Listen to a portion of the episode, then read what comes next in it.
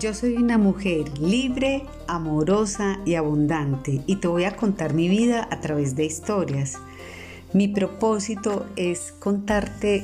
cómo a través de la escritura terapéutica, al recordar las diferentes etapas de tu vida y escribirla en historias cortas y sacar una reflexión sobre el aprendizaje que tuviste de esa experiencia te ayuda a construir ese autoconocimiento, esa abundancia en tu vida, esa mentalidad de posibilidades, de gratitud, de poder atraer todo aquello que sueñas y deseas porque estás en apertura, porque estás en esa posición de recibir del universo, de la vida, de Dios, todos esos regalos que hay allí para ti, solo que a veces no los valoramos y pues al escribir y al reflexionar lo logramos en gran manera. Esta primera historia eh, se titula Había una vez una niña. Y esa niña nació en Medellín el 4 de enero de 1969 en el país de Colombia, en Sudamérica, y en una familia en la cual su padre, de profesión médico, le enseñó ese amor por el servicio a los demás, donde muchas veces él trataba a sus pacientes y ellos se aliviaban, muchas veces con solo él escucharlos, ni siquiera a veces les tenía que recetar. Y ya ellos querían volver donde él porque era ese médico de familia que sí podía mirar al paciente a los ojos, escucharlo, escucharle ese dolor y eso es lo que muchas veces necesitan las personas, sentirse escuchadas y pues en eso él era un gran maestro, más que hablar mucho, escuchaba muchísimo. Eso lo aprendí de él y me inspiró mucho para mi profesión. Yo soy psicóloga, especialista en seguridad y salud en el trabajo, en neurociencias, en gestión del talento humano. Y mi otra gran maestra fue mi madre de profesión enfermera, que me enseñó ese amor con el cual ella cuidaba a personas que ni conocía, enfermas, tristes. Y cómo podía acompañarlos y atenderlos con tanto amor, con esa vocación de servicio. Mis hermanas mi hermana mayor de profesión médica, una mujer también muy entregada al servicio por los demás,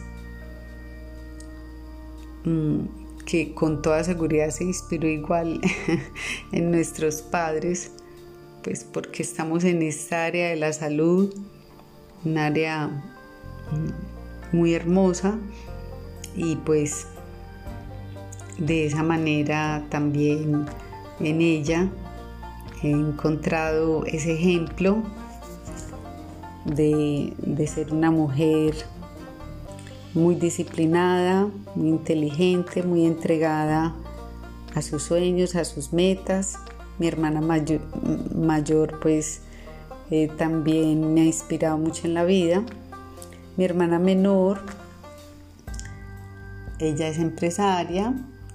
y estudiante de contaduría, mm, una hermana muy linda que también me ha enseñado el servicio, me ha enseñado profundamente eh, lo que es esa entrega por por su, por su vida y pues tengo mucho que agradecerle, la valoro mucho ahora en esta etapa de mi vida y le agradezco inspirarme también a ser la mujer que soy y estar ahí para mí. Sus hijas, eh, dos mujeres hermosas, mis sobrinas, eh, que las amo mucho y que me han llenado de mucho amor. Mi hijo, un ser maravilloso que llega a mi vida eh, para darme eh, muchas enseñanzas, mi maestro. he conocido lo que es el amor, la fuerza, y el poder de todo lo que he logrado eh, por mí, por él, por también ser ejemplo para él y mm, pues significa mucho para mí a través de las historias conocerán más a profundidad de, de todo esto,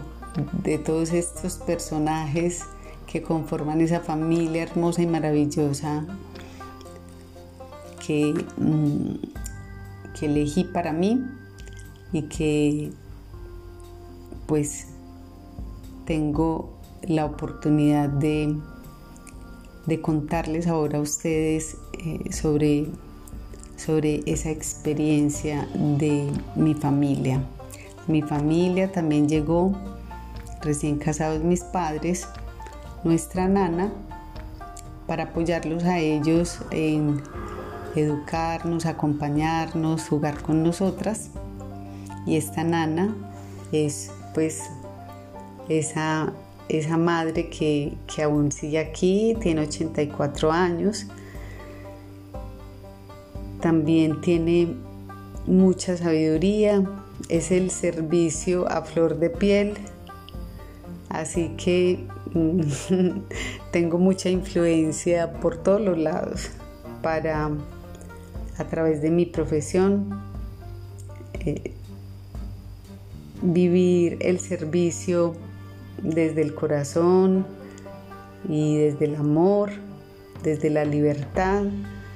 desde, desde la, la humanidad, la empatía, eh, la humildad. Y pues eso me ha hecho mm, sentir que mi vida tiene mucho propósito y pues la valoro enormemente. Y por eso mi reflexión en esta historia es que abundancia es tener una familia, una familia que como todas las familias del mundo pasan por crisis, por dificultades, por alegrías, por abrazos, por acuerdos, por desacuerdos, pero eso es lo natural. Lo importante es crecer juntos, lo importante es sanar las tristezas, los resentimientos y las culpas. Lo importante es mm, crecer, aprender a vivir esos valores de el perdón, la aceptación, la tolerancia,